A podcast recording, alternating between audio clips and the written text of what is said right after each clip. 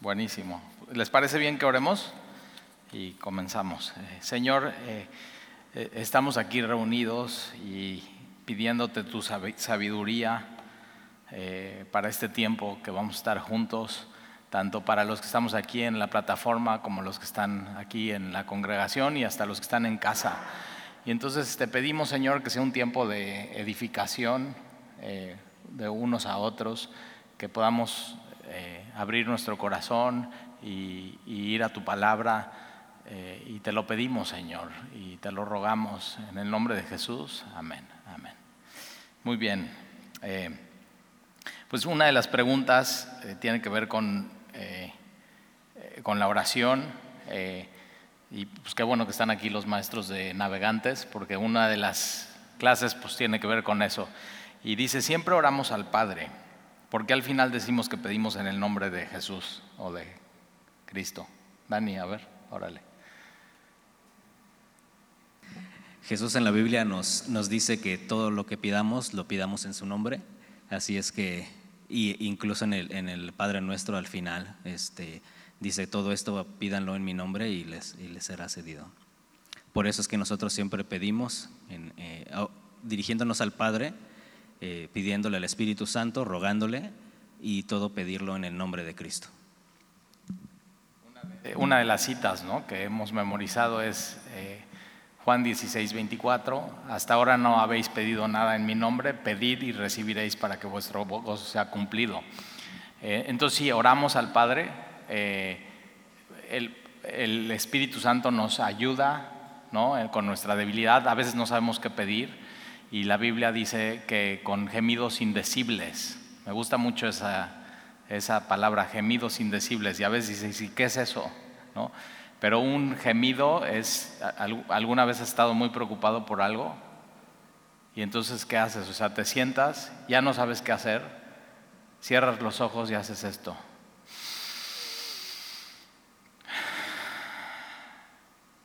Y eso es un gemido, es un suspiro. Ve qué hermoso, es, la traducción es un suspiro. Entonces, hasta eso que tú haces con, tu corazón, ¿no? desmayando, eso lo toma el Espíritu Santo, no sabes qué pedir y lo interpreta delante de Dios y es una petición eh, delante del trono de su gracia. Entonces a veces no sabemos qué pedir ni cómo, no tenemos sabiduría, ya dices, es que ya ni sé qué, o sea, ya ni sé qué. Y entonces tú con confianza puedes acercarte delante del trono, con confianza para hasta suspirar. Y, eso el Espíritu Santo lo toma y lo interpreta delante del Padre. Y una de las cosas por las cuales pedimos en el nombre de Jesús es por, su mérito, o sea, por lo que Él hizo en la cruz. Eh, es esta idea de un eh, picaporte, ¿no? O es, es aquel que te va a abrir la puerta para que tú puedas tener acceso al Padre. Y no hay no hay ningún otro mediador entre Dios y los hombres más que Jesucristo. Entonces Él es el mediador y por eso pedimos en su nombre. No le pedimos a Dios por nuestro mérito ni porque lo merecemos, sino por Jesús, que Él es nuestro Salvador y nuestro único medio al Padre. No era eso, exacto. No, pues otra vez dilo. sí, o sea que eh, no, es, no es como una no es como una palabra mágica, ¿no? Decir en el nombre de Jesús, ¿no? Amén, ¿no? Sino es eso, es entender que por sus méritos nos acercamos y Dios puede escucharnos y entonces no solo escucharnos, sino respondernos y entonces eso, pedir todo lo que queremos conforme a su voluntad y entonces que, que, él, que podamos recibirlo de parte de Él, solo por la obra de Jesús. Eso significa en el nombre de Jesús. Amén, ¿no? Eso es. Y una cosa importante es que entonces no le puedes orar al Espíritu Santo. Eso sería una buena pregunta, ¿no? Y la respuesta es sí, sí puedes, eh, porque en el libro de Hechos eh, están Anías y Zafira y, ocultan parte de lo que van a dar a, la iglesia. Eh, su pecado no fue no, no dar, sino fue hipocresía. Y entonces Pedro le dice, has mentido al Espíritu Santo. Entonces el Espíritu Santo es la tercera persona de la Trinidad y es una persona porque a un, a, un gas o a un aire o a una, luz o algo así no le puedes mentir, sino a una persona. Y entonces si tú y yo podemos contristar, no, no los veo, no se quieren pasar para acá, es que digo, Gracias. Eh, entonces, si tú y yo podemos mentirle y contristar, también dice, tú puedes contristar al Espíritu Santo, entonces sí puedes tú pedirle perdón al Espíritu Santo. Eh, y también puedes, eh, sí oramos al Padre, ¿no? Pero también hay veces que yo, por ejemplo, eh, digo, Jesús, ayúdame. O sea, es una de las peticiones de Pedro, se está ahogando y, y le dices, Jesús, ayúdame. Y Jesús le ayuda, ¿no? Entonces, acuérdense, es un mismo Dios en tres personas, pero sí claramente la Biblia nos da maneras de hacerlo de manera bíblica, ¿no? Una de las cosas que a veces eh, yo me he dado cuenta con, a veces me he dado cuenta en mi oración, es que eh, uso como muletilla Jesús o Señor o Dios y está y digo no no no puede o sea no puede ser una muletilla en mi oración y a veces tenemos que orar bien con el entendimiento de manera bíblica y decir, eh, tengo que orar al Padre, y, ¿no? Y, lo estoy haciendo por el poder del Espíritu Santo, y, Jesús es, es, mi mediador y lo hago en, su nombre. A veces, yo por ejemplo, a veces no digo al final en todas mis oraciones como si fuera un encantamiento, en el nombre de Jesús, y si no lo digo, ah, no, pues ya no. Ya, acuérdense, es una relación, tiene que ser algo natural. Eh, una de las cosas que yo siempre digo es que si mi hijo uno de mis hijos viene, Jan, el más chiquito, y me dice, eh, queridísimo y excelentísimo papá, Neftalí Victoria, mi con... O sea, yo le doy unas cachetadas le digo, mi amor, ¿qué onda? Entonces, a, veces tenemos que dejar esa faramaya, ¿no? Del, lo hemos visto en los evangelios de los fariseos y toda esa religiosidad que estorba y simplemente ir a Él y derramar nuestro corazón, como Ana en, el, en Primera de Samuel, eh, ella derrama su corazón delante de Dios. Eh, y eso lo puedes hacer en, alabanza, ¿no? hay oración de alabanza, hay oración de agradecimiento, hay oración de quebranto y de pedir perdón a Dios. Este, y entonces es padrísimo poder estudiar en la Biblia las diferentes oraciones de diferentes personas. ¿no? Tienes la oración del, fariseo y el publicano. El fariseo eh, simplemente está orando ensimismado y el publicano está diciendo, ten misericordia de mí. Entonces, la Biblia nos enseña cómo, eh, si no sabes orar, lo único que tienes que hacer es empezar a orar. O sea, empieza a orar, empieza a hablar con Dios. Y lo que leas en tu Biblia, conviértelo en una oración. Que no sea monótono tu, oración, sino cada día lo que lees, lo que entiendes, lo que te está sucediendo en tu vida, vuélvelo en una oración. Bien, gracias. Ok, esta está muy buena. ¿Cómo saber si Dios eh, te habla? ¿Cómo sabes si Dios te habla a ti? Dice que no sabe. Simple, o sea, pues eh, lo escuchas en, tu corazón y muchas veces es como eh, hay personas que ah, me han hecho a veces la pregunta de, es que a ti sí te habla Dios y a mí no, y, realmente, porque a veces eso es lo que les dices a las demás personas, ¿no? Deja que Dios te hable y, es como cuando alguien quiere un consejo o algo, pero eh, la realidad es que cuando tú lees su palabra, sabes que estás escuchando su voz y es su voz la que directamente viene cuando lees la Biblia y, y es eso, o sea, tienes esa seguridad y esa convicción de que es Él, que no puedes hablar, hablarte a ti mismo y pensar que, es Dios, pero sabes, cuando vas a la palabra, tienes esa certeza y esa convicción, no, no hay duda. Eh, aparte, la Biblia nos enseña que Dios se revela, una, a través de la creación, y la perfecta revelación de Dios viene a través de su Hijo. Entonces, Dios ya dijo algo, ¿no? Dios, Dios, ya está diciendo algo. O sea, tú puedes salir hoy y alzar tu mirada y ver si está la luna, ¿no? Y Dios ya está diciendo algo. Puedes asomarte eh, a ver las, las, olas en el bulevar y Dios ya está diciendo algo. Pero eh, eh, por eso tenemos las escrituras. Porque entonces no solamente se revela eh, a través de la creación, sino a través de Jesús. Y en Jesús tenemos toda la revelación de Dios a, nuestro alcance. Y entonces Dios ya está diciendo algo. ¿no? tal vez la pregunta no, no es cómo saber si Dios me habla. O sea, Dios ya está hablando. ¿no? sino es si yo estoy eh, como escuchando y prestando atención y viendo cómo Él se está revelando a mi vida. Y entonces sí, de manera sencilla es eso, abre tu Biblia y ve lo que Dios está diciendo, lo que Dios dijo, lo que Dios enseñó a través de Jesús. Alguna vez leí eh, un comentario que decía, eh, ¿quieres que Dios te hable? Abre tu Biblia. ¿Quieres que Dios te hable de manera audible? Lee tu Biblia en voz alta. ¿No? Y, este, y siempre, eh, porque hay veces, ¿no? Que, es que Dios me dijo algo. Eh, hay, hay, personas que a mí se me han acercado y me dicen, oye, Dios me dijo algo. Y yo digo, si no está en la Biblia, no te dijo Dios. O sea, el corazón es engañoso, de pronto tú te puedes estar haciendo ideas. Eh, hay veces, o sueños, por ejemplo, el tema de los sueños, hay veces que llega gente y me dice, Talí, soñé algo, ¿quieres que te platique? Le dije, ¿cuántos tacos te comiste ayer? O sea, primero vamos, igual muchos sueños no son de Dios, ¿no? Pero lo que sí eh, es que, dice Pedro, tenemos la palabra profética más segura. Esto es lo que está aquí escrito, no hay error, no se equivoca, eh, es, la palabra de Dios es completa y perfecta. Y igual, primera, eh, en Pedro dice que eh, todo lo que tiene que ver con la vida, todo con la vida, ¿eh? y la piedad nos ha sido revelado en el conocimiento de Jesús. Todo lo que tiene que ver con la vida. Entonces sí, en las escrituras puedes encontrar todo lo que necesitas para vivir tu vida bien, de manera piadosa y para con Dios. ahora dice Stalin, pues es que hay cosas que no, o sea, ¿cómo, ¿cómo sé en mi vida qué carrera escoger? O sea, eso no está en la Biblia. Pero sí, por ejemplo, nosotros recomendamos para tomar una decisión en tu vida, y si lo quieres anotar, son cuatro pasos. Muy, muy sencillos, son bíblicos.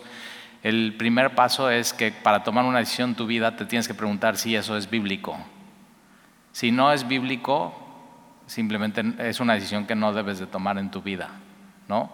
Eh, número dos, el consejo. En Proverbios, la multitud de consejeros hay seguridad. Entonces, acercarte una, cuando tienes una duda de qué decisión tomar en tu vida, acércate a un cristiano maduro, por favor, maduro, que ame a Dios, que ame las escrituras, un hombre ya probado, su carácter, su vida. Acuérdate la Biblia y Jesús dice, por sus frutos le conocerán. Entonces tienes que ver los frutos en la vida de alguien. Eh, entonces, ¿qué consejo te puede dar? Ahí no está la respuesta, ¿eh? la respuesta la trae Dios pero el consejo de alguien te va a servir para tomar otra perspectiva que posiblemente tú no estés viendo. Y esa persona posiblemente te diga dos o tres citas bíblicas que te van a guiar. Y acuérdate, Proverbios 3, 5 y 6, fíjate de Jehová de todo tu corazón, no te apoyes en tu propia prudencia, reconócelo en todos tus caminos, él, si te vas a equivocar, Él te va a enderezar, si tomas esa decisión en la gracia. Entonces, número uno es bíblico, número dos, eh, eh, consejo, número tres, paz. O sea, de pronto vas a tomar una decisión y no tienes paz. Y yo digo, espérate. Cuando no estés seguro de una decisión, espérate. Y a veces eh, al esperar ya no tienes que tomar la decisión porque solito se van dando las cosas. Entonces, si no estás seguro de algo, espérate, espera en Dios. Eh, y número, eh, pero aquí sí el orden de los factores se altera el producto. No es de que, ah, pues ya sentí paz, entonces no importan los demás pasos. No, porque tú puedes sentir paz y no ser bíblico. Y está mal otra vez, puede ser que tu corazón esté mal. Entonces, número uno es, es bíblico, número dos, eh, consejo, número tres, paz en tu corazón, ¿no? Al orar, eh, Dios guarda en completa paz y tus pensamientos y tu corazón en Cristo. Y, y, eh, y número cuatro son las puertas que se abren o se cierran. Yo siempre tengo un dicho, si Dios cierra una puerta, no te metas por la ventana. O sea, no seas necio, si Dios la cerró, que la cierre. Y una de las oraciones para mí en mi vida ha sido, Señor, si tú no quieres esto, cierra la puerta y que sea, o sea, que yo me quede claro que no va por ahí. Y yo he visto eso, cuando Dios cierra una puerta, más adelantito Él tiene ya una abierta para ti. Entonces lo único que tienes que seguir es seguir caminando. Entonces esas son esas cuatro cosas. ¿Alguien más quiere decir algo?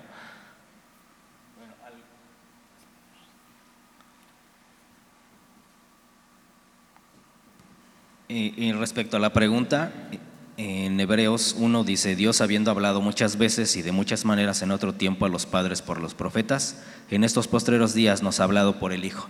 Entonces es la manera en que Dios te va a hablar yendo a la palabra, porque toda la palabra de Dios está aquí en la Biblia, es la única y es infalible. Entonces, esta es la manera en que Dios, a través de tu devocional diario, va, a hablar a tu vida y vas a encontrar las respuestas aquí mismo en la Biblia, teniendo una constancia con tu devocional y, teniendo una relación personal con Cristo. una misionera en la India, Amy Carmichael, decía, le hicieron esta pregunta, ¿hasta dónde tengo que seguir leyendo mi Biblia todos los días? O sea, ¿hasta dónde? Y su respuesta es, hasta donde estés seguro que Dios ya te habló. Y puede ser en un versículo, o sea, puedes empezar leyendo tu Biblia y decir, ya, uff, ya con esto tengo, era para mí. Y de pronto eh, estás leyendo un pasaje, sigue leyendo hasta que estés seguro, Dios me habló, Dios me habló.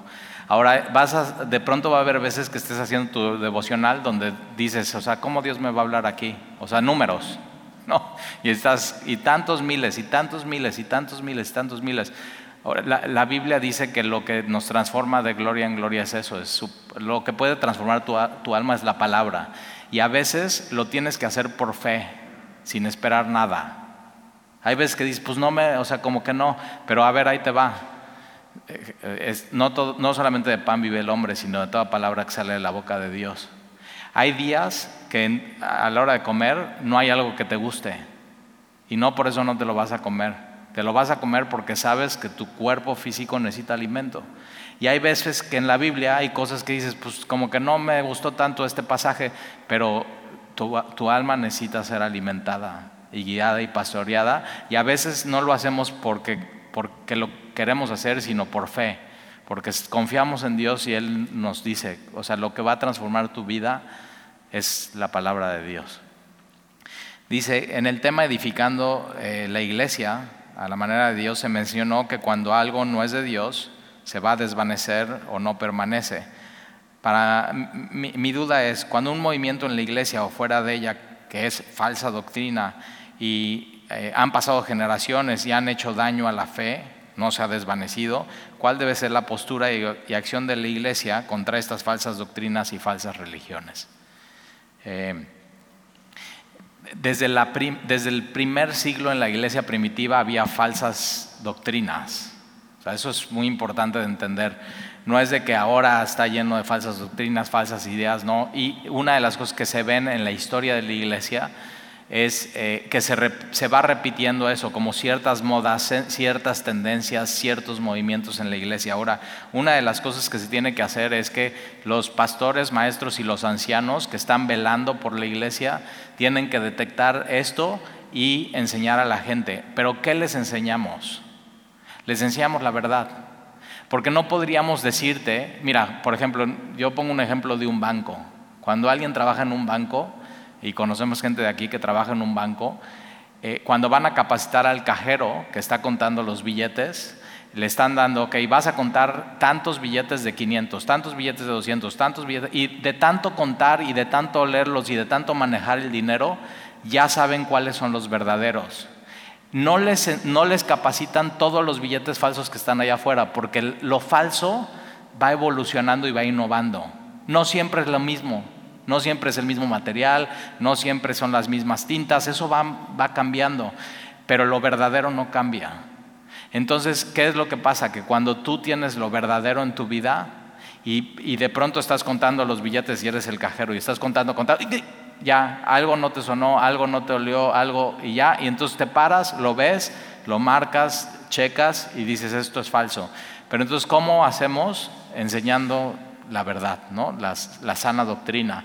Y cuando vemos de pronto, ¿no? una de las cosas que hacemos en Semilla es cuando vemos que ah, viene una corriente de una doctrina que es falsa o movimientos que están jalando gente y que vemos que están equivocados, sí en algunas ocasiones se exponen, ¿no? y yo he dicho, yo he hablado aquí de ciertos predicadores o ciertos movimientos o ciertas personas que ves en YouTube, y he dicho, cuidado con ver esto, ¿no? cuidado con esta, hemos hablado del Evangelio de la Prosperidad, este, hemos hablado de los dones espirituales que, eh, que son usados, ¿no? desvirtuando lo que dice la Biblia.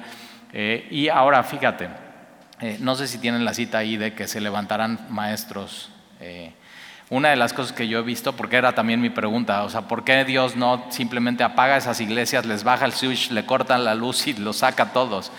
Porque a veces Dios permite cosas para revelar lo que la gente está buscando. Para de sufrir, por ejemplo. Déjame te hago una pregunta. ¿Qué está buscando la gente de pare de sufrir?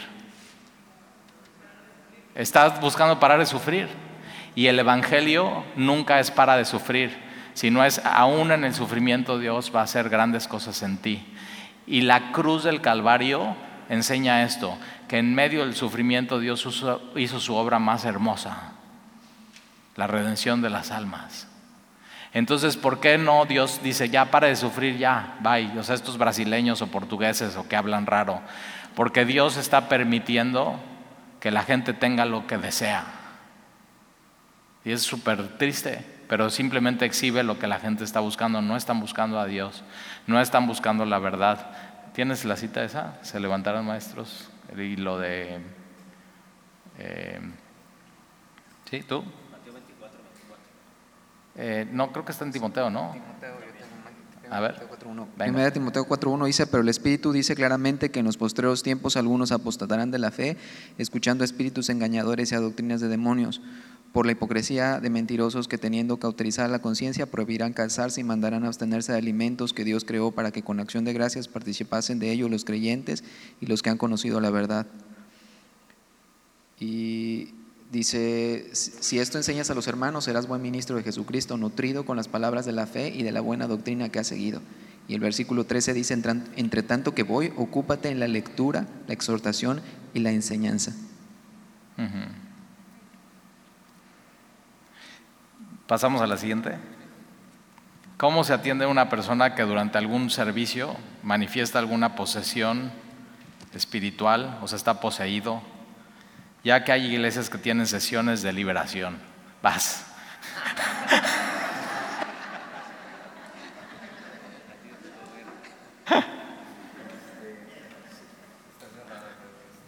A ver.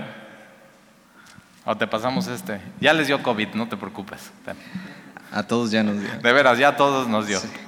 Este, eh, nunca nos ha pasado y esperamos que nunca nos pase. Eh, lo que nosotros eh, creemos acerca de esto, creemos que es, que es real, o sea, creemos que, es algo real, que, eh, que, es algo que puede pasar, pero creemos que es muy difícil que pase en el contexto también de la iglesia.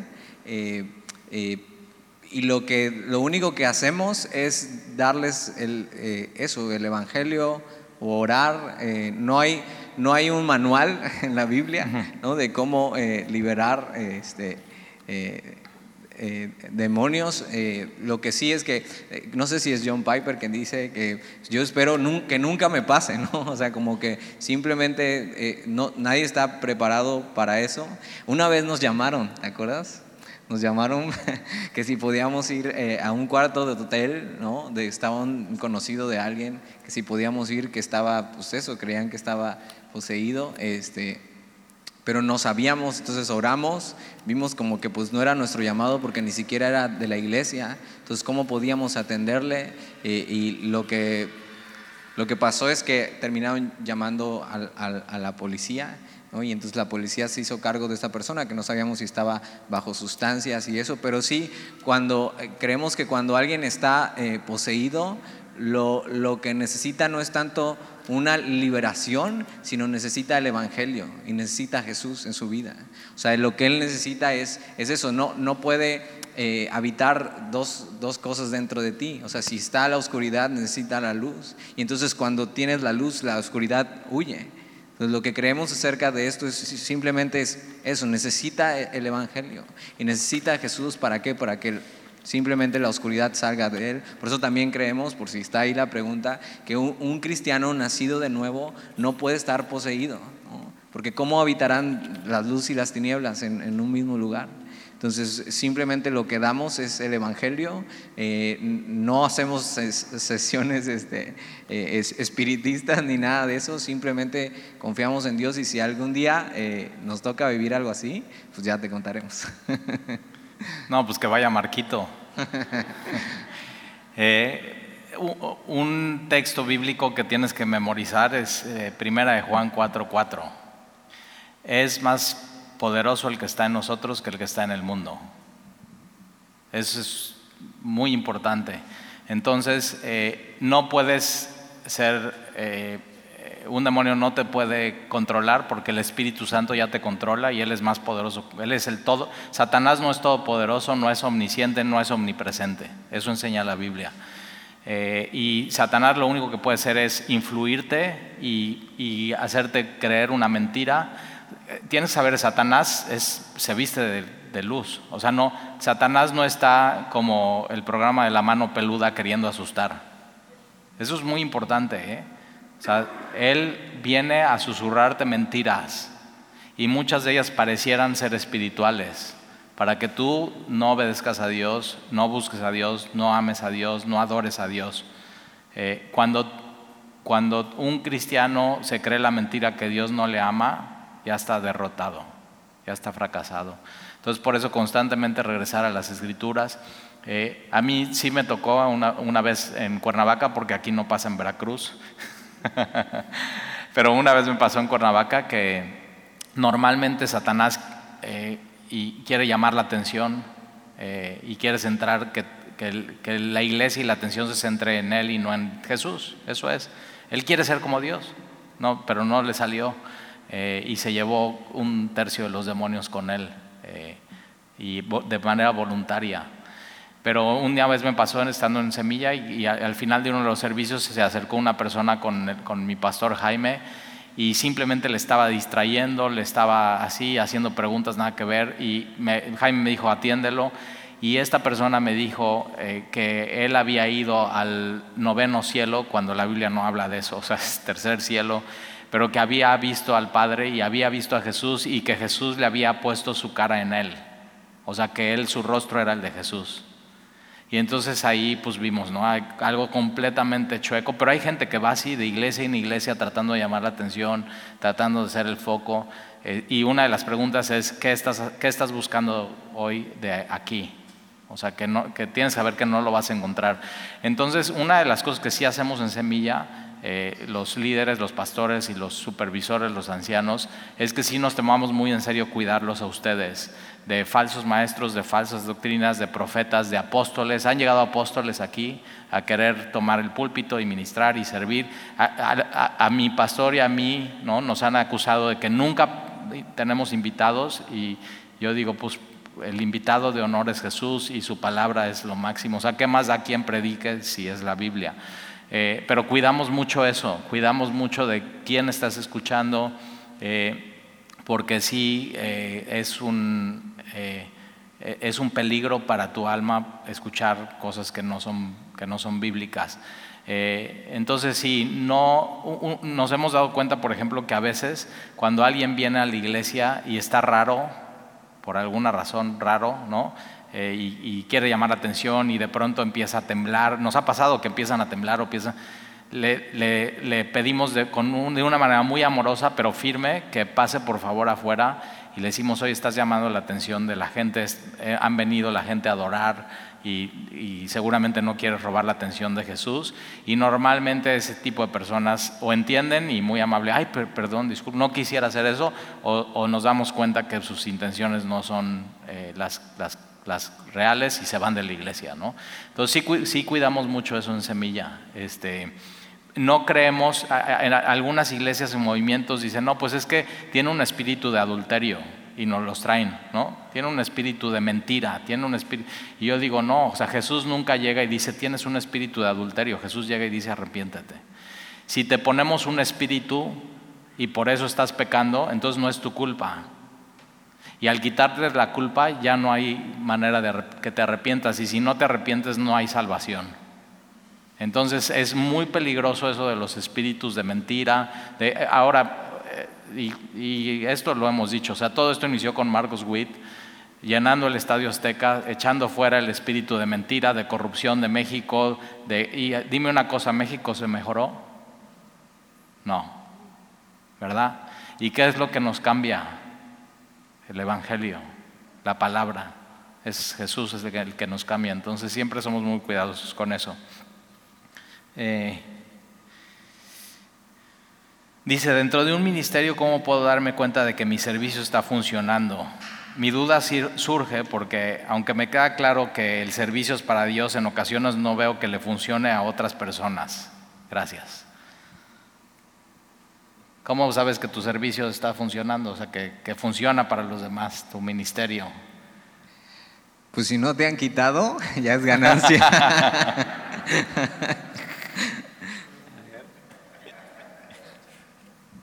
Pues yo creo que sabes que estás edificando a alguien, a la iglesia, a una persona, entonces tú, tú te puedes dar cuenta que tu vida realmente estás dando fruto con otros y es muy sencillo, sabes que hay los frutos del Espíritu en tu vida, hay amor, hay bondad, hay paz, hay eh, esa relación con los demás y eso fluye, entonces te puedes dar cuenta que sí realmente hay obviamente en las relaciones personales del día a día y también por eso Dios nos, nos pone en una iglesia local porque hay también roces y todo, porque es, es, es algo que, que, Dios también prueba nuestro carácter. Entonces tú vas a ir mirando y vas viendo realmente los frutos que tú das, primero en ti mismo y, después con, en tu relación con los otros.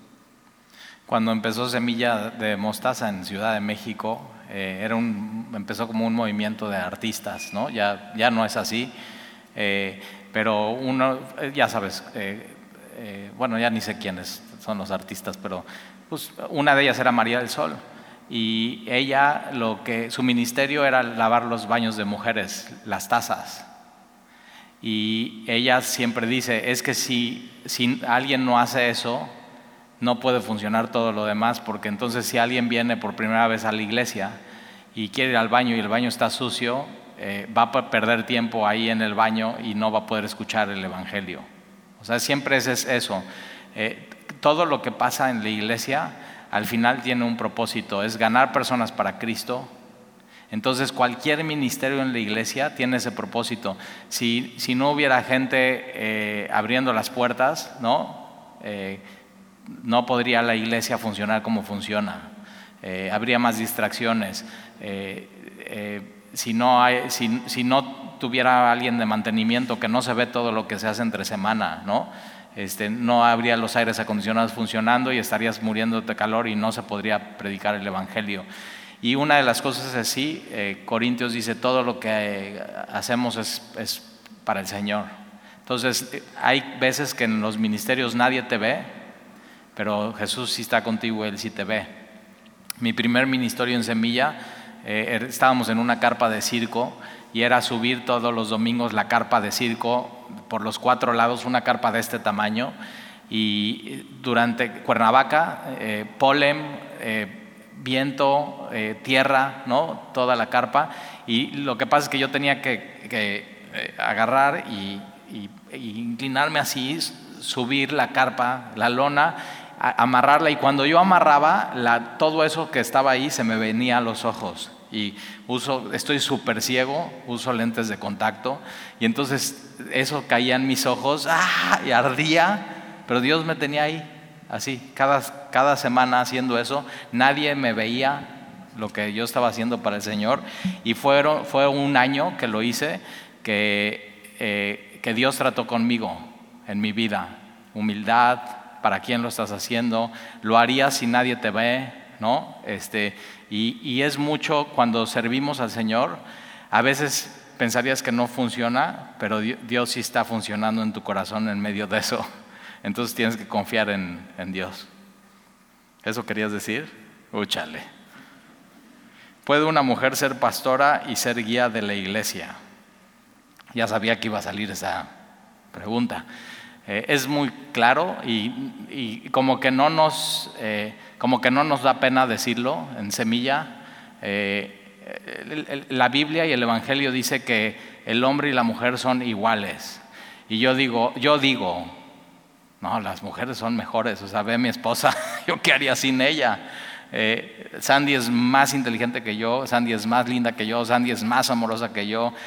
Yo sin ella no podría funcionar y no podría ser pastor, no podría estar haciendo lo que hago. Ella hoy está cuidando a mis hijos en la casa eh, y yo puedo estar aquí tranquilo, ministrando libremente.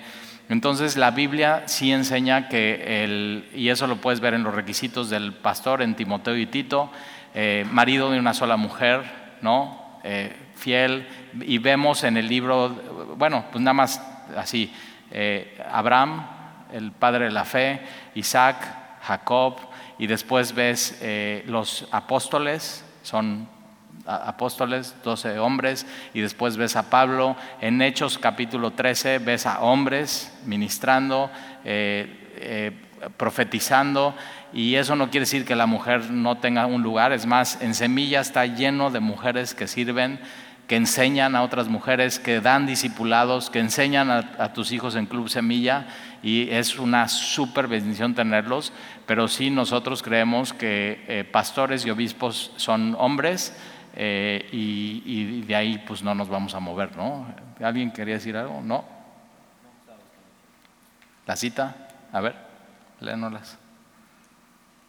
Primera Timoteo 3, 2, pero es necesario que el obispo sea irreprensible, marido de una sola mujer, sobrio, prudente, decoroso, hospedador, apto para enseñar. Que, que guíe bien su casa. Tú estás hablando de un líder. Líder probado en su casa. En, tu casa es como una iglesia chiquita. Si no puedes ser líder ahí, no puedes ser líder en la iglesia grande. Eh, si tú no puedes guiar a tus hijos al Evangelio y explicarle yo a Alan, a Alexia y a Jan y aconsejarles, ¿cómo puedo venir aquí a predicar el Evangelio y aconsejarles?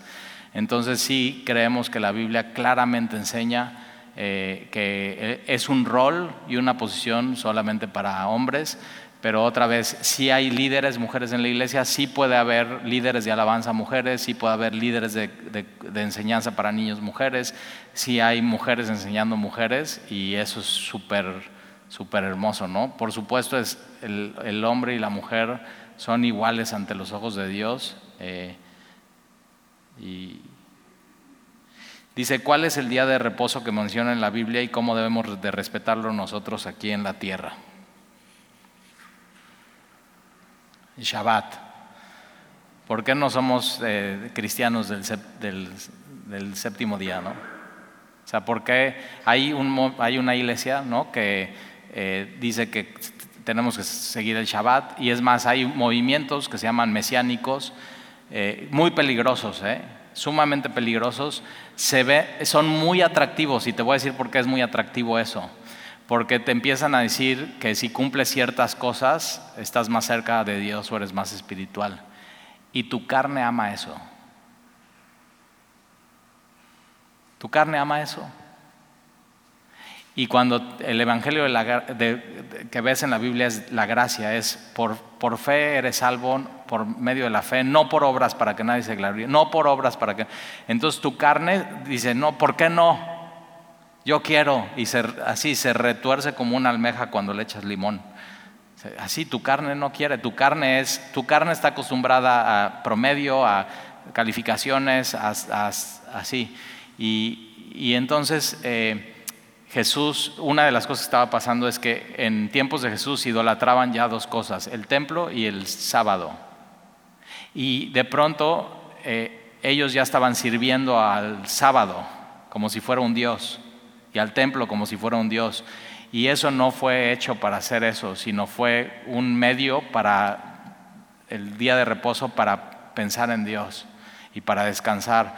Ahora muchos dicen, bueno, eh, eh, dice que el séptimo día descansarás, pero no ven el, el mandamiento completo, es que seis días trabajarás. O sea, nadie pelea eso.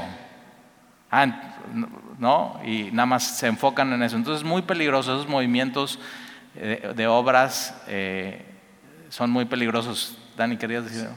Sí, que eh, e, esto de cumplir la ley que se vuelve hasta atractivo porque te hace sentir más espiritual. Pablo escribe en Gálatas 2.21, no desecho la gracia de Dios, pues si por la ley fuese la justicia, entonces por demás murió Cristo. Entonces querer vivir bajo los rudimentos de la ley Es como hacer vano el sacrificio de Cristo, que, que el Antiguo Testamento es una sombra de lo que había de venir. ¿no? Y antes era esto, un día de reposo, un día dedicado a Dios, Dios pidiéndote, eh, ver, para tu día, este día es para mí, y hoy ya no es solo un día, hoy es toda una vida a través de Jesús, eso, teniendo una relación personal, una relación que no se, no se, no se eh, queda con el sábado, ¿no? sino tienes el domingo, el lunes, martes y toda la semana para eso, para descansar en Dios, que Él sea tu reposo, tener una relación real. ¿no? Y entonces ya Jesús viene a cambiar todas las cosas, ¿no? y entonces la gracia de Dios viene a cambiar las cosas. Y los que quieren vivir de acuerdo a esto, a los rudimentos de la ley, es como hacer en vano la gracia de Dios. Colosenses 2, versículo 8 dice, mirad que nadie os engañe por medio de filosofías y huecas sutilezas, según las tradiciones de los hombres, conforme a los rudimentos del mundo y no conforme a Cristo, porque en Él, en Cristo, habita corporalmente toda la plenitud de la, de la, deidad, y vosotros estáis completos en Él, que es la cabeza de todo principado y potestad. Por tanto, nadie os juzgue en comida o en bebida. ¿no? Y este, eh, el, el movimiento mesiánico es, no, ya no puedes comer tacos al pastor. Todo, tiene que ser kosher ahora. ¿No? Y ahora, ojo, todo empieza con cositas, ¿eh? sutilezas, cosas, y de pronto dices, ok, voy a quitar eh, las cartas de Pablo de mi Biblia. Ya, esas ya no. Pero los evangelios y Apocalipsis lo dejo. Pero después no, también Apocalipsis. Y ahora los evangelios. Y ahora vamos a dejar los profetas y te quedas de pronto con los cinco libros de la Biblia que son el Pentateuco. Y entonces estás abrazando una sombra cuando ya tienes lo, lo real, la plenitud de Dios completa en Cristo. Y entonces dice, por tanto nadie os juzgue en comida o en bebida o en cuanto a días de fiestas, luna nueva o días de reposo. Nadie te puede juzgar en cuanto a eso. No te hace ni más espiritual ni menos espiritual.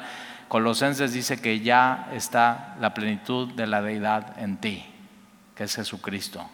Estás completo en Él. Entonces, cualquier cosa que te quieran vender, una idea de que, de que no, es que está bien Cristo, pero aparte necesitas algo más, falsa doctrina, muy peligroso. ahí en Cuernavaca y aquí en Veracruz también, pero yo me di cuenta en Cuernavaca, antes de una conferencia que hablamos de Colosenses, fui a la gasolinera y, este, y ya, te, ya ves, te estacionas, apagas el coche y el, y el muchacho te dice, eh, ¿cuánto? Y le dices, no, pues lleno, ¿de cuánto? Pues de magna. Y te dice así, lleno, lleno. ¿Nunca te ha pasado lleno, lleno? Así como... Eh, y, y eso tienes en Jesús. Lleno, lleno. Ahora, si tú le quieres agregar el día de reposo, para agregarle algo a Jesús, ¿qué tendrías que hacer? Quitarle cosas a tu tanque lleno, lleno, para meterle otra cosa. Y si haces eso en tu coche, se va a descomponer. No, no puedes mejorar lo que ya Jesús hizo en la cruz, con absolutamente nada en tu vida que le quieras agregar. Es muy, importante eso. Dice, ¿cuál es el punto de vista de Semilla y Calvary sobre el Apocalipsis? ¿Quién quiere decir? Tenemos un estudio de Apocalipsis en línea, de, capítulo 1 al final. ¿eh? Eh, la palabra Apocalipsis quiere decir eh, la revelación. ¿Y eh, de quién es la revelación? Apocalipsis capítulo 1 dice la revelación de Jesucristo. Entonces es muy hermoso el Apocalipsis. El Apocalipsis no se trata del anticristo, no se trata del Armagedón, se trata de la revelación de Jesucristo. Y está en, tres partes el libro de Apocalipsis. lo primero es lo que sucedió, lo otro es lo que estamos viviendo y lo otro es lo que va a venir. Ahora nosotros creemos en la agenda de Dios que lo que sigue para la iglesia es el rapto de la iglesia. Eso es lo que viene. Para eso tenemos que estar preparados. Y eh, la agenda de Dios después de la caída es buscar lo que se había perdido. Viene Jesucristo a rescatar lo que se había perdido. Él va a la, vive una vida sin pecado, va a la cruz, muere por nosotros, derrama su sangre, es sepultado, al tercer día resucita, después a los 40 días asciende, está sentado a la derecha del Padre y lo que sigue es que así como Él se fue, así Él viene por nosotros sin tocar y sin pisar la tierra, es el rapto de la iglesia. Después de eso vienen siete años de la gran tribulación, tres años y medio, tres años y medio, viene la revelación del anticristo, tú no lo vas a ver. Dices, ay, yo pensé que era Donald Trump. No lo vas a, no, la iglesia no está esperando al anticristo, está esperando a Jesucristo. Eso es muy importante. Y vienen siete años como una tribulación como nunca antes visto. No es esto, ¿eh? No es la pandemia. Si, todo lo que está pasando hoy en el mundo y Afganistán y la pandemia y eso te, te hace una tribulación, no, esa tribulación es como nunca nadie antes ha visto. Es la ira de Dios siendo derramada sobre un mundo desobediente y que no lo quiso recibir. Después de siete años de la gran tribulación, viene la segunda venida de Jesucristo con su iglesia, con nosotros, pisa el monte de los olivos, se parte a la mitad y Él viene a reinar, reino de mil años. Dice Talí, ¿qué es eso? No hay mucho que decir en la Biblia de eso, pero yo estoy encantado de ir con Jesús a donde Él me lleve. Encantado. Mil años y después de eso, el juicio final Después del juicio final, ¿qué viene? Cielos nuevos, tierra nueva. Eso es lo que nos espera. Y eso es lo que yo estoy esperando. Entonces nuestra visión es esa como iglesia y lo tenemos súper, súper, súper, súper claro. La iglesia no pasa, va a pasar por la gran tribulación porque Dios no la dispuso para ira, sino para salvación. La ira de Dios ya cayó sobre Jesús en la cruz, entonces ya no tiene que caer más sobre ti nunca más. Ya, eres perdonado, eres libre. Él ya te llamó, te escogió, ya te llamó, ya te justificó. Y ojo, eh, te está santificando y ya te glorificó cuando todavía no sucede, pero en su mente ya te glorificó. Esa es la agenda de Dios para el cristiano. Y Dios la deja clarísimo y no hay ninguna duda y que no te quede duda y ten esa certidumbre en tu, en tu mente. ¿Querías decir algo del Apocalipsis? ¿Cómo puedo saber qué versículo de la Biblia leer? Más bien, ¿qué, capítulo o qué libro? A ver, Charlie, ¿por dónde empieza alguien a leer? O, o, cuando terminas tú algo, ¿cómo sabes qué sigue? ¿Qué sigo leyendo? Ok, en Navegantes enseñamos esa parte, entonces si tienes esa pregunta, sería muy bueno que te inscribieras, todavía es tiempo. Enseñamos que normalmente pues empiezas con los evangelios, que son más sencillos y son más prácticos para leer, entonces comienzas con cualquiera de ellos que eh, puedes elegir y de ahí alguno de los otros libros puedes ir alternando Antiguo, Nuevo Testamento. Eh, no recomendamos de inicio, por ejemplo, Apocalipsis, eh, si es una persona que normalmente no está leyendo la Biblia o no, no está familiarizada con ella, o algún otro libro de profetas mayores, algo que... Este, pudiera a lo mejor complicarse, entonces recomendamos iniciar con un libro como algún evangelio o alguno de los Nuevos Testamentos o a, uno de los Salmos, Proverbios, algo que sea práctico y más sencillo para ti este, empezar a leer.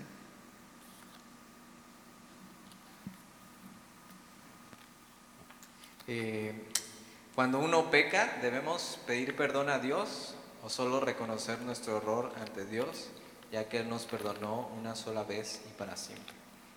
El, el, perdón de Dios es completo, ¿sí? Eh, eh, él murió una sola vez por los pecados para siempre, pero cuando nosotros fallamos eh, y pecamos ante Dios, es como si la relación se rompe, ¿no? Es, es como algo, algo interrumpe es que esa relación hermosa que tienes con Él, ese pecado está ahí y, y, y lo más lógico, ¿no? Es eso, pedir perdón, arrepentirnos y seguir la comunión que tenemos, que tenemos con Él. Eh, es como una relación eh, con una persona, ¿no? Y yo que me acabo de casar, eh, sé eso, tienes que aprender a pedir perdón, ¿no? ¿Y para qué? Para que la relación siga y sea restaurada y entonces puedas disfrutar de lo que tienes, ¿no? Y aprender a pedir perdón con Dios es importante. Y si confesamos nuestros pecados, Él es fiel y justo para perdonarnos y limpiarnos de toda maldad. Entonces, Él ya nos perdonó por completo, pero entonces si yo le ofendo, ¿qué necesito hacer? Bueno, restaurar la relación y Señor, perdóname, eh, quiero seguir caminando contigo. Y no solo es pedir perdón, sino arrepentirte, es dar, dar la vuelta. Okay, ya no lo voy a, ya no lo voy a hacer. Voy para el otro, ibas para allá y ya no, o sea, le doy la vuelta, ¿no? Y entonces camino hacia lo que, hacia lo que es. Muy bien. ¿Qué pasa cuando la gente muere mientras llega la nueva vida con Cristo en el cielo? Eh, y vale mucho la pena como cristianos estar pensando en el cielo, en la eternidad. ¿Nunca te ha pasado que de pronto vas a ir de viaje a algún lado? ¿no? Este, un amigo mío acaba de ir a Holbox y antes de ir a Holbox, ¿qué crees que hizo? Buscó todo lo que tiene que ver con Holbox.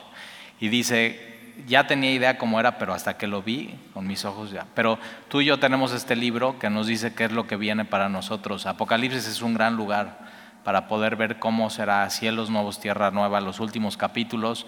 Pero eh, el, apóstol Pablo en 2 de Corintios 5, eh,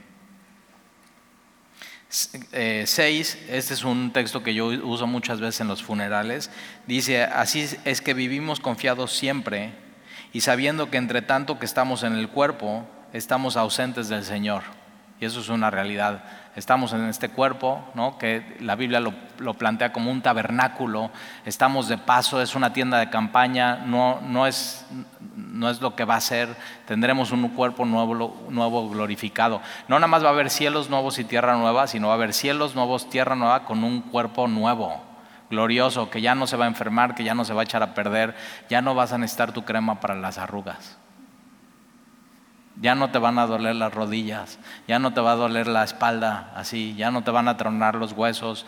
Se tendremos un cuerpo nuevo que si vemos a Jesús, que Él es las primicias de la resurrección, su cuerpo traspasa, por ejemplo, ¿no? una pared. Dices, órale, o ¿qué onda? Y de pronto está en un lugar y está en otro lado, en el camino a Emaús.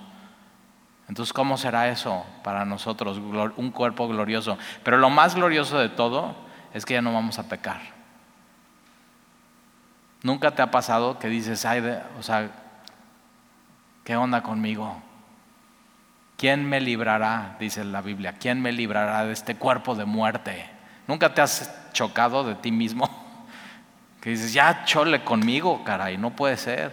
Y Pablo dice, ¿quién me librará de este cuerpo de muerte? Y la respuesta es Jesucristo, mi Señor, mi Salvador. Entonces eso es lo más glorioso de un cuerpo nuevo y glorificado. Dios te va a regalar una mente glorificada. Si hoy dices, Dalí, mi mente es de chorlito, una mente glorificada, ¿cómo ves? Y unos ojos, unas pupilas de tus ojos. Yo estoy ciego, así, si me quito los lentes no, no, no les veo. Pero Dios me va a dar unos ojos donde por fin lo voy a poder ver cara a cara a Él. Cuando Jesús eh, en el monte de la transfiguración se, o sea, se quita y se muestra como es glorioso, no lo pueden ver, caen de rodillas. Y tú y yo con este cuerpo nuevo lo vamos a poder ver. Así como Él nos conoce hoy, lo vamos a nosotros poder conocer a Él. Hermosísimo. Y entonces Pablo dice, tenemos esta seguridad que estando ausentes, presentes en el cuerpo, estamos ausentes ante el Señor, pero cuando estemos ausentes de este cuerpo, cuando este tabernáculo ya deje de funcionar y cierre mis ojos aquí, dice, estaremos presentes ante el Señor. Entonces inmediatamente después de la muerte, estás delante de Jesús. No hay un término de purgatorio, no hay un punto de quedar dormido. Cuando la Biblia habla de dormido es muerto. Y entonces tú puedes decir a tus hijos, mi amor, cuando me muera y digan, es que Talí murió, tú les puedes decir, no, Talí está más vivo que nunca. o sea, esa es la seguridad que tú y yo tenemos. Entonces, tu último suspiro aquí cuando hagas esto, cierres tus ojos, tu próximo bocado de aire y cuando abras tus ojos delante del Señor. Eso es lo que va a suceder. Por eso tan importante recibir a Jesús como tu Señor y tu Salvador como tu rey, como tu todo, recibir de él la vida eterna.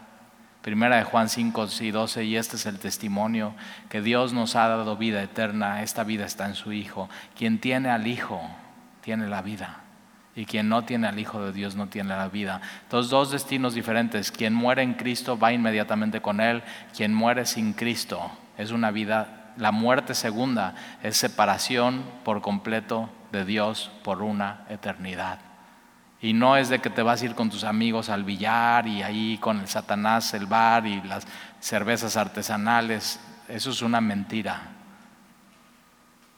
Es el lloro y crujir de dientes Jesús lo, describe, como el abismo. ¿Nunca has tenido este sueño que caes y caes y caes y nunca dejas de caer? Eso es cuando estás angustiado en tu vida, ese sueño. Bueno, imagínate eso por una eternidad, ese sentimiento. Lo opuesto a eso es paz con Dios. Tener paz con Dios por medio de Jesús y tener la paz de Dios en tu vida dos destinos completamente diferentes. Y una vez muriendo, ya no hay vuelta atrás. Lo que hiciste en esta vida es. Ya, hay una, ya no hay una segunda oportunidad. Las oportunidades es hoy. Por eso Pablo dice, hoy, hoy es el día de salvación. Hoy tienes que, tomar la decisión de seguir a Jesús. Entonces sí, eh, yo le estaba platicando a mis hijos ahora que uh, cuando mi abuelita, ¿no? Y yo estaba chiquito y mi abuelita era mi fascinación, la amaba, se llamaba Lili. Lili por todos lados andaba. O así, morenita, chaparrita, súper, súper, así una espagueti delicioso. Todavía me acuerdo y como que puedo leerlo. ¿Te ha pasado con alguien así? Y entonces yo le prometí que cuando yo fuera grande yo le iba a hacer un castillo. Y se me murió antes, ya no se lo pude hacer. Pero fíjate, de pronto leyendo, Jesús dice, yo voy pues a preparar lugar, las moradas celestiales. Y digo, bueno, yo no se lo pude hacer, pero Jesús sí, un hogar, una morada celestial para ella. Y esa es la confianza que tenemos. Entonces tenemos confianza para nosotros. Si, Jesús te salvó, ya sabes que te salvó. Si Jesús te salvó, ya sabes que eres de Él. No te queda la menor duda. Si dudas, necesitas arrepentirte y correr a Él. Necesitas recibir a Jesús como tu Señor y tu Salvador. Pero también la otra cosa que tenemos es la esperanza de ver a aquellos que se nos adelantaron con el Señor. Entonces yo digo, yo lo primero que quiero ver es a Jesús. Y después a todos aquellos que partieron con, con el Señor. Dice, eh,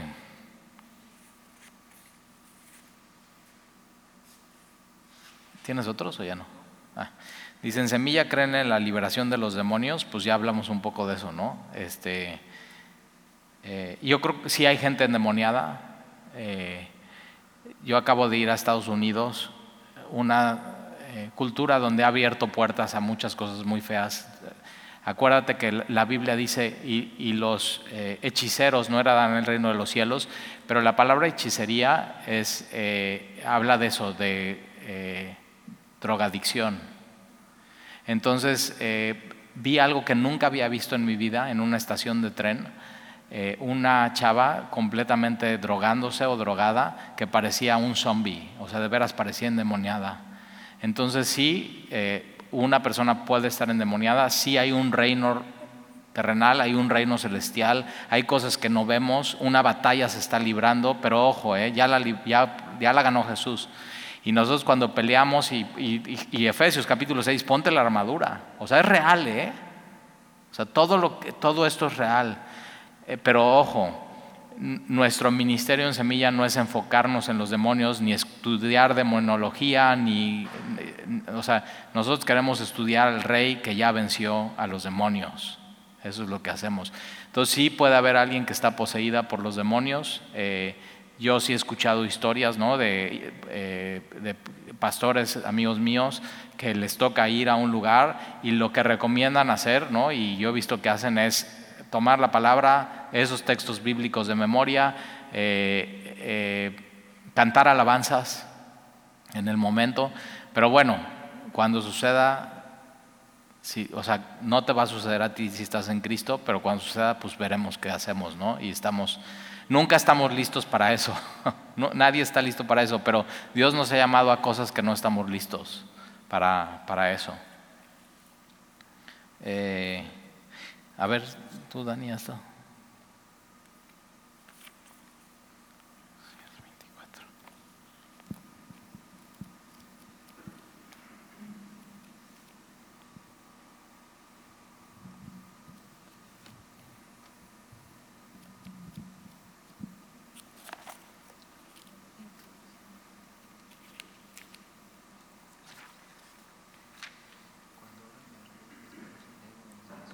Léela en voz alta. Dice, sin miedo, ¿verdad? Cuando oro y me arrodillo, mis manos elevo y mis brazos se empiezan a mover. ¿Voy bien? bueno, ¿quieres que yo la conteste?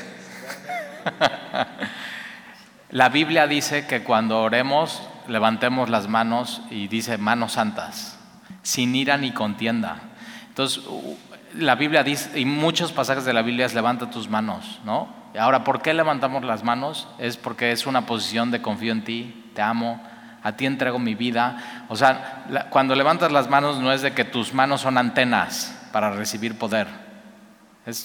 te, pregunto ahí esas ideas. Entonces, eh, y, tenemos que quitarnos esas ideas de no, no, son bíblicas. La Biblia dice, no, levanta tus manos eh, sin ira ni contienda eh, ante los demás y ante Dios. Entonces, sí recomendamos, ¿no? Por ejemplo, cuando estás en la alabanza, levanta tus manos y adora a Dios y es una posición de entrega a Dios y al, Creador y es muy, muy padre poder hacer eso. Eh, pero en medio de la alabanza que sientas mucho calor o que de pronto te empieces a temblar, no está en la Biblia, no es bíblico. Eh, y, nosotros no lo no practicamos. Ahora puedes decir, Talí, es que tuve una experiencia en otra iglesia y fue real. Digo, felicidades que fue real, pero no es bíblico. Y otra vez, nosotros como iglesia hemos decidido que aunque lo hayas vivido, hay gente que se ha, caído para atrás. Y digo, sí, pues te pasó y fue una experiencia espiritual o, posiblemente no, ¿no? Pero lo que sí es que si no lo vemos en la Biblia no lo vamos a, a practicar. Entonces, si tu, tu pregunta es, ¿voy bien? Vas bien si estás orando a Dios. Vas bien si te estás acercando a Él. Vas bien si lo estás haciendo en el nombre de Jesús. la posición es lo de menos. Otra vez, Dios no está preocupado por lo externo, sino por el corazón. Aquí en, las preguntas que están haciendo a través del WhatsApp también preguntan ah, algo así, eh, si se debe danzar, ¿por qué no se debe danzar si David danzó? Uy, buenísimo. Entonces, mira, en el segundo libro de Samuel dice que David danzaba con toda su fuerza delante de Jehová. Y, pues sí, aquí en, aquí en Semilla, como les, les hemos comentado, tratamos de evitar esos distractores. Eh, alguna vez pasó con alguna persona que danzaba en la parte de atrás, pero se dio cuenta que estaba distrayendo a las demás personas, entonces lo que hizo fue irse a la parte de allá atrás y lo hacía. Ahorita ya no lo hace, ya, ya no lo hace tan regular, pero no, no queremos tampoco que los, los, versículos bíblicos sean unas doctrinas que nosotros tengamos que imponer y decir, no, se tiene que hacer, eh, o sí se tiene que hacer esta parte de danzar. En el segundo libro de Samuel dice que David estaba vestido con efod de lino. Entonces, si queremos hacer una doctrina con un versículo, pues tendrías que venir entonces con lino fino y, y ahora sí. No, ahí te va. Tendrías que ser rey de Israel Tendrías que ponerte un efod de lino fino. Tendrías que bailar con toda tu fuerza. Tendría que estar delante de ti el arca. Y tendrías que hacer una fiesta. Holocaustos, ya no hay holocaustos. Ya el cordero fue sacrificado. Ahora, eh, por ejemplo, en algunas iglesias usan pandero. ¿no? Y dices, sí, ¿por qué aquí en Semilla no? Bueno, porque para empezar, a mí odio los panderos. o sea, y, cada iglesia tiene su manera y su forma y su estilo y su filosofía y todo. Pero ojo, ¿eh? Puedes, alguna vez yo escuché esto de mi pastor, dice, Italí, ¿qué pasa si un día llegas al cielo y todas las mujeres traen panderos? Digo, no, pues ya le pido perdón a Dios. Pero no es, pero ve, no es algo esencial. pero es algo que hemos decidido como iglesia no hacerlo para no... Eh, hay gente que no tiene nada de ritmo. Y digo, dale un pandero, no inventes. Mejor así que cante ahí, toda tu entrega al Señor. Eh, dice, alguien que en su pensamiento pase el suicidio, rompe la promesa de la vida eterna, ay, buenísimo, ya no tengo la vida eterna. Alguien que es que, pero vamos a decir dos cosas. alguien que piense que se quiere quitar la vida, tienes que saber esto, y si eres tú, y creo que me estás oyendo por Facebook, tienes que saber que esos pensamientos no son de Dios. Dios te ama, Dios te ha hecho de manera única, eh, Dios te ha dado vida, Dios entonces tienes que poner tus pensamientos en, Dios y en lo que Él dice de ti y de su palabra, tu identidad tiene que estar en Él. Eh, y, y creemos que sí, que un cristiano puede pasar por momentos de mucha tristeza y depresión. Creemos que sí, pero también creemos que Dios usa a la gente a tu alrededor para que tú puedas eh, decir, ¿no? Y que puedan estar orando por ti que te puedan animar. Entonces parte de ser parte del cuerpo de Cristo es eso. Eh, pero nosotros creemos que alguien que ha sido salvo y creyó en Jesucristo y que por sus frutos los conocerás y que su vida, ¿no? Su fruto era evidente que amaba a Dios y que de pronto pasa por una tremenda depresión y se quita la vida, nosotros creemos que esa persona va directamente con Jesús y es salva. Te voy a poner este ejemplo. Un matrimonio que ha llevado su matrimonio de una manera bíblica, que el esposo ama a su esposa, que tiene, o sea, eso, comprobadamente un matrimonio bíblico. Y de pronto tienen una pelea, y se pelean, y fuerte, y se humillan, y se agreden, y, y él sale de su casa, cruza la calle y un coche lo atropella. ¿Dónde se va ese hombre? Al cielo. No, acuérdate, por gracia sois salvos por medio de la fe. Entonces, si Dios te salvó, Él, Él lo va a llevar hasta el final. Y eh, pecar contra Dios no quiere decir que Dios entonces ya te quitas tu salvación y, tu, y, su bendición y su favor en tu vida. Eso es tener torcido el concepto de Dios y su, bondad. Entonces, eh, nosotros creemos eso, que no puedes perder la salvación en el momento que Dios te salva eh, y puedes cometer un pecado y eso no te hace ser destituido de la vida eterna o de la gracia de Dios en tu vida. Pero sí no puedes seguir permaneciendo en ese pecado y tienes que buscar ayuda y tienes que buscar ser restaurado en tu vida. Eso es lo que yo eh, pudiera decir en cuanto a eso. Dice, todas las iglesias, eh, eh, iglesias cristianas son lo mismo o son diferentes, súper diferentes. Es más, las semillas de mostaza son diferentes.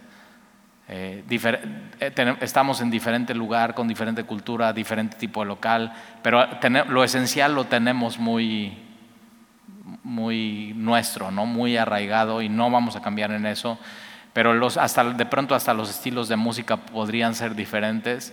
Entonces, sí, las iglesias cristianas son, son muy diferentes. Hay iglesias cristianas, por ejemplo, cuando Carlitos llegó aquí a Semilla, decía que, que la música era muy bien aburrida, ¿verdad?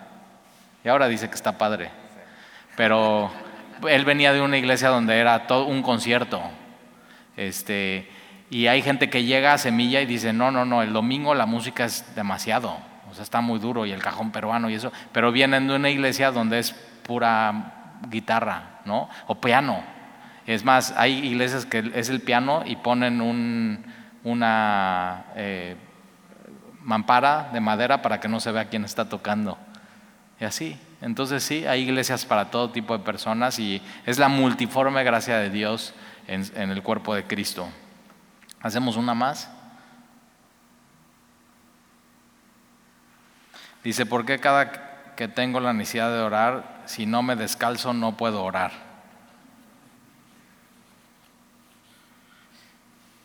Pues quién sabe, ven al final y oramos por ti, qué raro. Otra vez, este, les voy a platicar una historia rápida. Eh, cuando yo no nací de nuevo en Semilla, ni en Calvary, sino en una iglesia súper chiquita, máximo, en nuestro máximo esplendor fuimos 30, yo creo. Y eh, había un lugar que le llamaban el oratorio y era un cuartito chiquito en medio de como del local y solamente podían eh, entrar los, los, bautizados. Y entonces yo veía que entraban y salían bien contentos de ahí y yo digo, pues yo quiero. pero ojo, eh, cuidado con eso, porque entonces te quieres bautizar para entrar al cuartito.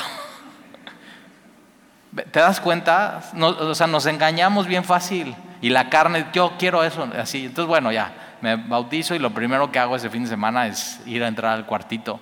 Pero ¿qué crees? Yo veía que todos se quitaban los zapatos antes de entrar al cuartito. Ahora vivimos en una cultura donde eh, ondas New Age y ondas raras, que quitarte los zapatos podría verse muy espiritual, ¿sí o no? Tú vas a una clase de meditación, te quitas los zapatos, te pones una túnica blanca, así, y eso, ¿no? O, yoga o así. Y, todo eso son ideas y cosmovisiones de diferentes religiones. Pero entonces yo veía que se quitaban los zapatos y entraban a este cuartito. Y entonces, pues, ¿qué hice yo antes de entrar al cuartito? Pues me quito los zapatos y entro y estoy orando. Y entonces yo pensé que era porque pues eran solo los bautizados, solamente los muy espirituales, solamente los que pueden entrar a orar ahí. Y entonces un día este, se me ocurre preguntar que por qué te tienes que quitar los zapatos para entrar al oratorio. ¿Y qué crees que me contestan? Porque la alfombra es blanca. Y antes de entrar a la iglesia había un jardín y cuando llovía se enlodaba y si entrabas a ese lugar con el lodo manchabas la alfombra blanca. Pero de pronto el hombre ya nos, estamos, nos hacemos ideas y otra vez estás completo en Cristo. Entonces mira, Puedes orar como tú quieras, hincado, parado, descalzo, eh, puedes orar caminando, puedes orar corriendo. Hay gente que corre en el bulevar, cristianos que yo conozco y van orando a Dios. Lo importante no es cómo, sino que ores a Dios y que te acuerdes, has sido llamado a comunión con Jesucristo. nosotros tenemos un dicho en la casa, todo es un buen momento para orar, todo es un buen asunto para orar. Entonces ora. La Biblia dice, ora en todo tiempo y en todo lugar. Entonces no te limites, ora hasta con tus zapatos. Y si son chanclas, ora con tus chanclas. Y si descalzo, no te limites, ora, ora a Dios en todo tiempo y en todo lugar. ¿Hay algo más o ya? Bueno, pues oramos. ¿Eh? Bueno, eh, Primera de Corintios, hay un estudio, ¿cómo puedo saber cuál es mi don? Hay un estudio en Primera de Corintios de todos los dones espirituales, don de lenguas, don de servicio, don de discernimiento de espíritus, don de milagros, don de sanidades, don eh, puedes presidir, puedes eh, ser mayordomo de, cosas. ahora, ¿cómo saber cuál es tu don? Empiezas sirviendo en algo y Dios te va guiando. Es como un coche cuando lo quieres mover y está parado, es durísimo darle la vuelta. Pero cuando va caminando, es muy fácil que Dios, ya sirviendo y en el contexto de la iglesia, Él te vaya diciendo por dónde. Y de pronto se abre algo, no, pues a ver, necesitamos un maestro en Club Semilla. Entras, das una clase y eres el mejor maestro de Club Semilla. Y no sabías. Tenemos así un caso de una joven, joven que así oiga, ¿por qué no le dan la oportunidad de dar una clase? Y los niños aman cómo da clases y ella no sabía que podía hacer esto. Entonces, ¿cómo saber cuál es tu... Hay diferentes dones, diferentes ministerios y diferentes operaciones de los dones. Eso está en Primera de Corintios. Eh, pero es un mismo espíritu, es el cuerpo y yo te digo, ora y que Dios te diga y, simplemente en el contexto de la iglesia empieza a servir y ya Dios te va, irá guiando para, para dónde ir. Entonces eso es lo que, lo que yo diría. Eh, ¿Oramos? Ahora sí. Señor, gracias te damos por este tiempo que tuvimos juntos como iglesia y como familia. Y Señor, de pronto puede haber muchas dudas todavía, eh, pero tú las vas contestando. Esa es la experiencia que yo he tenido en mi vida. Y yo te pido, Señor, que así, que nuestras dudas conforme vayamos leyendo nuestra Biblia, tú las contestes Y te damos gracias, Señor, y, y te amamos y te bendecimos, te alabamos y te damos gracias en el nombre de Jesús. Amén.